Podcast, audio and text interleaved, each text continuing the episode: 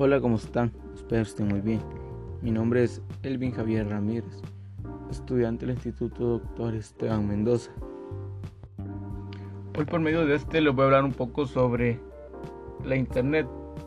La Internet ofrece muchas aplicaciones y servicios, sobre todo la Worldwide, incluidas las redes sociales, el correo electrónico, las aplicaciones móviles, los juegos multijugador en línea la telefonía por internet, intercambio de archivos y los servicios de transmisión de medios.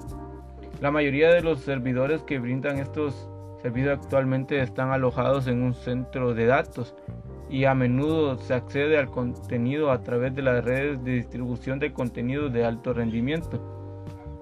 La educación distribuida. Se puede encontrar material didáctico a todos los niveles, desde preescolar hasta postdoctoral. Todo ello está disponible en un sitio web. Los, ejemplos van desde cibers a recursos escolares y de secundaria, guías de revisión, universidades virtuales hasta el acceso a la gama alta de literatura académica a través del programa de Google académico. También se encuentran recursos para la educación a distancia, ayuda con las tareas y otras asignaciones, el autoaprendizaje guiado, entretenimiento o simplemente buscar más información sobre un hecho interesante. Nunca había sido tan fácil para la gente acceder a la información educativa en cualquier nivel, desde cualquier lugar. El Internet en general es un importante facilitador de la educación, tanto formal como informal. Por ejemplo, ahora en día nosotros, creo que si no tuviéramos el acceso a Internet, no estaríamos recibiendo nuestras clases y nuestro año educativo tal vez hubiera sido cancelado. Pero como hoy en día la mayoría cuentan con internet, se ha facilitado el dar clases en línea, lo cual para algunos es ventaja y para otros desventaja. También está el trabajo colaborativo y remoto. El bajo costo y el intercambio casi instantáneo de las ideas, conocimientos y habilidades han hecho el trabajo colaborativo definitivamente más fácil. Con la ayuda de software de colaboración, el chat ya se ha tomado en forma ya que esto nos ayuda como un canal de, de comunicación a través de un sistema de mensajería instantánea o un sitio web de redes sociales permite a los colegas mantenerse en contacto de una manera muy conveniente cuando se trabaja en sus computadoras durante el día. Los mensajes pueden ser intercambiados de forma más rápida y cómodamente por medio del correo electrónico. Estos sistemas pueden permitir que los archivos se intercambien, que dibujos e imágenes puedan ser compartidas y también que se puedan comunicar mediante la voz y por video de miembros de un equipo. Los sistemas de gestión de contenido permiten la colaboración de los equipos y trabajar conjuntamente en documentos compartidos al mismo tiempo, sin, sin destruir accidentalmente el trabajo del otro. Los equipos de negocio y el proyecto pueden compartir calendarios así como documentos y otra información.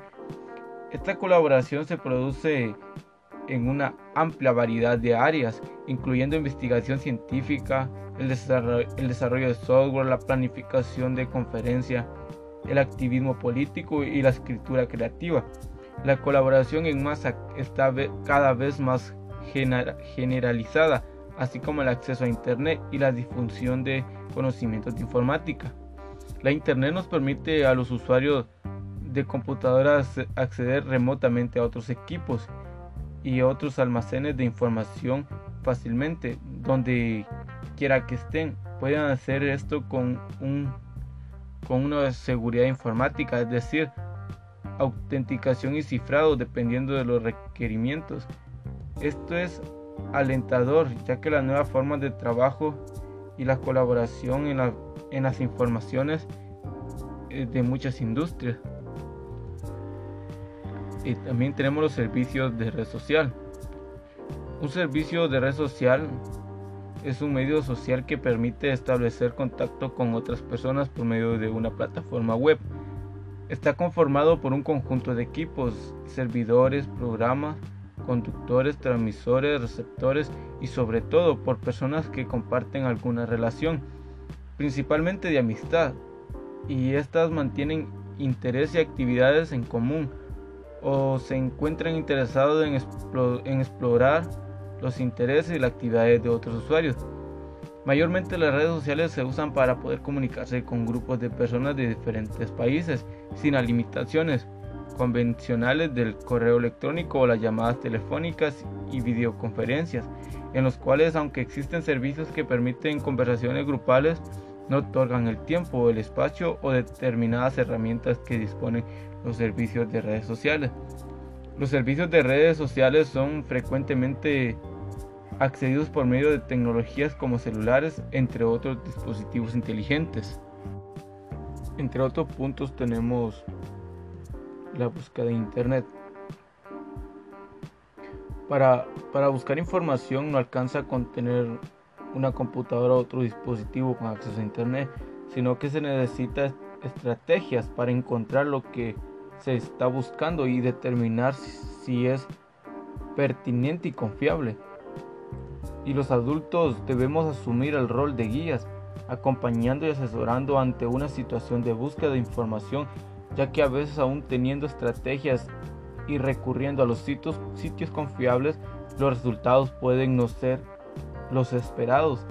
Asimismo, es necesario entender que cada buscador establece sus propios criterios de búsqueda, siendo en general el de colocar en primer lugar la página más buscada, que no necesariamente será la más precisa, sino que se trata de un criterio de popularidad o también puede aparecer destacadas aquellas que han pagado por ese lugar. Seguramente no vamos a conocer todos los criterios que los buscadores establecen, pero sí entender que esos criterios son arbitrariamente beneficiados por, los, por las empresas propietarias de esos buscadores le quita a los mismos el estatus de, de todopoderoso y demandante de quien realiza la búsqueda. Una posición más crítica para decidir con qué resultado quedarse o para redefinir las búsquedas intentando mejorarlas. En el artículo Búsqueda en Internet en situaciones de estudio, los sentidos que construyen los alumnos. Peral, Peralman et al 2007 analizan búsquedas de diferentes estudiantes y entre sus conclusiones manifiesta se toma imprescindiblemente diseñar condiciones de enseñanza para que interpretaciones que realizan en sus búsquedas y los criterios de selección que elaboraron sean objeto de reflexión y colectiva y de intervenciones precisas de los docentes. En la Internet, entre otras cosas, se configura como, una, como un gran espacio de almacenamiento de información. Suele tenerse la idea de que todo está a mano y a disposición para usar, si bien es cierto que lo que pueden utilizarse no deben perderse de vista que cada material disponible tiene uno o varios autores que deben ser citados o consultados para poder utilizar sus materiales para facilitar la tarea. Existen las licencias abiertas y o libres para obras culturales, científicas y educativas, textos, imágenes, audios, videos, etc. Dichas licencias no, no, no están a, los derechos del autor, simplemente dejan predefinido por permiso de uso. En otro punto tenemos el impacto social de Internet. La Internet tiene un impacto profundo en el mundo laboral, el ocio y el conocimiento a nivel mundial. Gracias a la web, millones de personas tienen acceso fácil e inmediato a cantidad extensa y diversa de información en línea. Este, este nuevo método o medio de comunicación logró romper las barreras físicas entre regiones remotas. Sin embargo, el idioma continúa siendo una dificultad importante, si bien es un principio que, nació como un medio de comunicación unilateral destinado a las masas. Su evolución en la llamada Web 2.0 permitió la participación de los ahora de los ahora emisores receptores, creándose así variadas y grandes plazas públicas como puntos de encuentro en el espacio digital. Comprando a las enciclopedias y a las bibliotecas tradicionales, la web permitió una descentralización repentina y extrema de la información y de los datos. Algunas compañías e individuos han adoptado el uso de los weblogs, que se utilizan en gran parte como, como diarios actualizables, ya en decencia tras la llegada de las plataformas sociales. La automatización de las bases de datos y la posibilidad de convertir cualquier computadora en un terminal para acceder a ellas ha traído como consecuencia la digitalización de diversos trámites transaccionales bancarios o consultas de cualquier tipo, ahorrando costos administrativos y tiempos del usuario. Algunas organizaciones comerciales animan a su personal para incorporar sus áreas de especialización en, en sitios, con la esperanza de que impresionen a los visitantes con conocimiento experto e informático libre. Esto también ha permitido la creación de proyectos de colaboración mundial en la creación de software libre y de código abierto. Por ejemplo, la Free Software Foundation con sus herramientas GNU y licencia de contrato libre, el núcleo de sistema operativo Linux, la función Mozilla con su navegador web Firefox y su lector de correos Thunderbird, la suite ofimática Apache OpenOffice y la propia fundación Wikimedia. La Internet se extendió globalmente, no obstante de manera desigual, floreció en gran parte de los hogares y empresas de países ricos, mientras que en países y sectores desfavorecidos cuentan con baja penetración y velocidad promedio de Internet. La inequidad del acceso a esta nueva tecnología se le conoce como brecha digital, lo que repercute en menores oportunidades de conocimiento, comunicación y cultura. No obstante, a lo largo de las décadas se observa un crecimiento sostenido tanto a la penetración y velocidad de Internet como un volumen de datos almacenados y el ancho de banda total usado en el intercambio de información por día implementándose gradualmente en todas las naciones. El Internet ha ido causando algunos efectos, como efectos en el cerebro.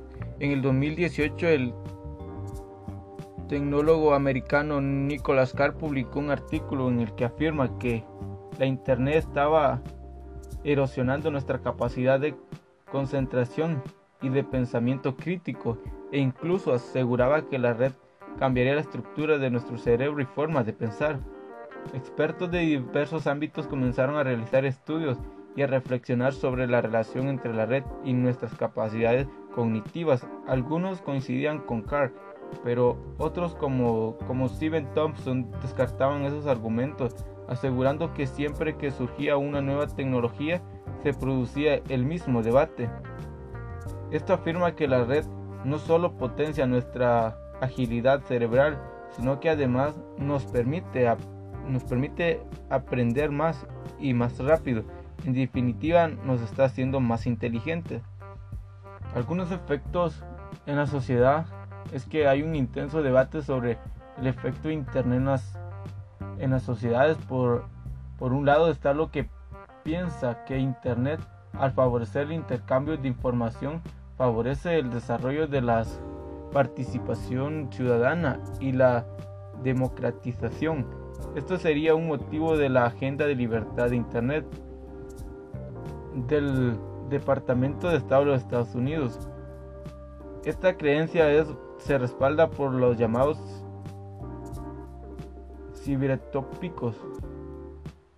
los cuales opinan que la Internet es en sí misma una una emancipatría. Por, por otro lado, otros como ejemplo piensan que el Internet facilita la vigilancia masiva, la represión política y la expansión de programas. En la fuente de información en 2009 un estudio realizado en Estados Unidos indicó que el 56% de los 3.030 adultos estadounidenses entrevistados en una encuesta en línea manifestaron que si tuvieran que, escoger una sola fuente de información elegirían Internet, mientras que un 21% prefirió la televisión y tanto como los periódicos como la radio sería la opción de un 10% de los encuestados. Dicho estudio proporciona a los medios digitales en una posición privilegiada en cuanto a la búsqueda de información y reflejada un aumento de la credibilidad de, dichos medios. Internet también ha influido en lo que es el trabajo.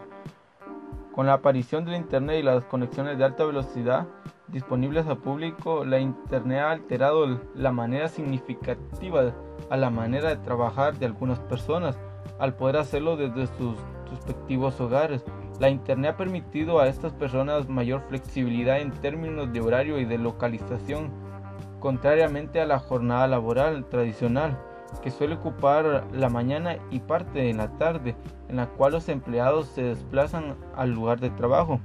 Un experto contable asentado en un país puede revisar los libros de una compañía en otro país en un servidor situado en, el tercer país que sea mantenido remotamente por los especialistas en un cuarto.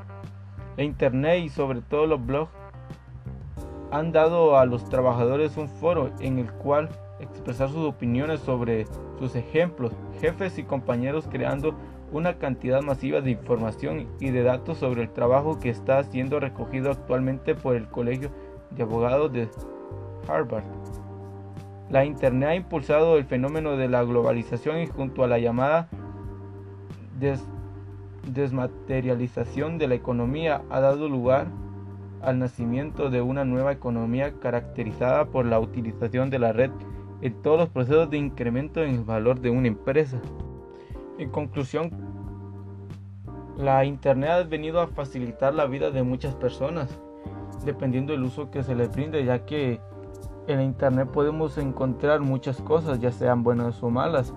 Como he dicho, que depende de la persona. Algunas personas buscan cosas que pueden ayudar en un futuro, que lo usan para cosas buenas, que colaboran en nuestro diario vivir. Pero si hay otro mundo en Internet en la cual nos daña, tanto a los jóvenes como a los mayores y a los que vienen. Y es algo que no se puede controlar, pero tampoco creo que se saldrá a la mano con una educación, ya que la Internet en un futuro nos iremos adaptando más a ella y las formas de educar también van a ir cambiando para ir adaptándonos a ella. Creo que este ha sido mi, mi podcast y gracias.